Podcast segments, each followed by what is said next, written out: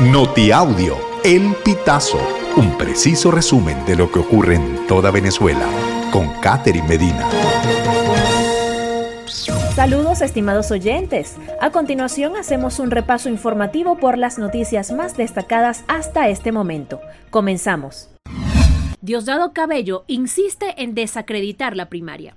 Cabello sostiene que el número de personas que participó en la contienda interna el pasado 22 de octubre es mucho menor al que reflejó la Comisión Nacional de Primaria en los boletines. El diputado también respaldó la sentencia del TCJ, que ordenó la suspensión de todos los efectos de las distintas fases de la primaria, tras recibir un recurso introducido por el también diputado José Brito.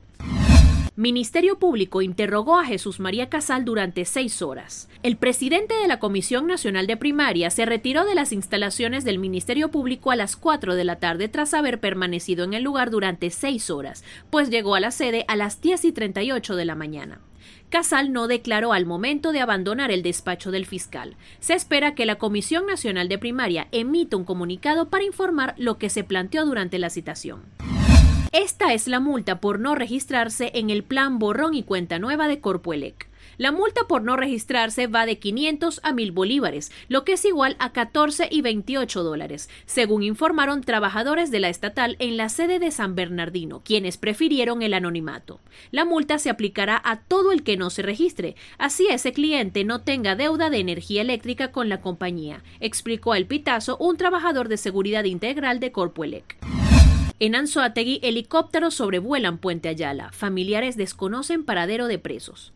Tras la intervención de la cárcel José Antonio Anzuategui o Puente Ayala en el estado Anzuategui, las familias de los presos ven los helicópteros que sobrevuelan la zona mientras las horas pasan sin que tengan información sobre hacia dónde serán trasladados. El Ministerio de Interior y Justicia, Remigio Ceballos, solo informó en un contacto telefónico con Venezolana de Televisión que la toma es una garantía de tranquilidad y bienestar para el país. Al mismo tiempo, indicó que ocurre en el proceso de transformación del sistema carcelario. En Bolívar, Troncal 10 cerrada. Pobladores llevan 72 horas de protesta en Tumeremo. Pobladores de Tumeremo, municipios y fontes al sur del estado Bolívar, mantienen una protesta en la Troncal 10, la autopista internacional que llega hasta Santa Elena de Guairén en el límite de la frontera entre Brasil y Venezuela. La manifestación cumplió 72 horas este lunes 30 de octubre. Dos residentes de la localidad minera, quienes pidieron que sus nombres no se publicaran en este reporte, dijeron al Pitazo que inicialmente la huelga fue organizada por motorizados.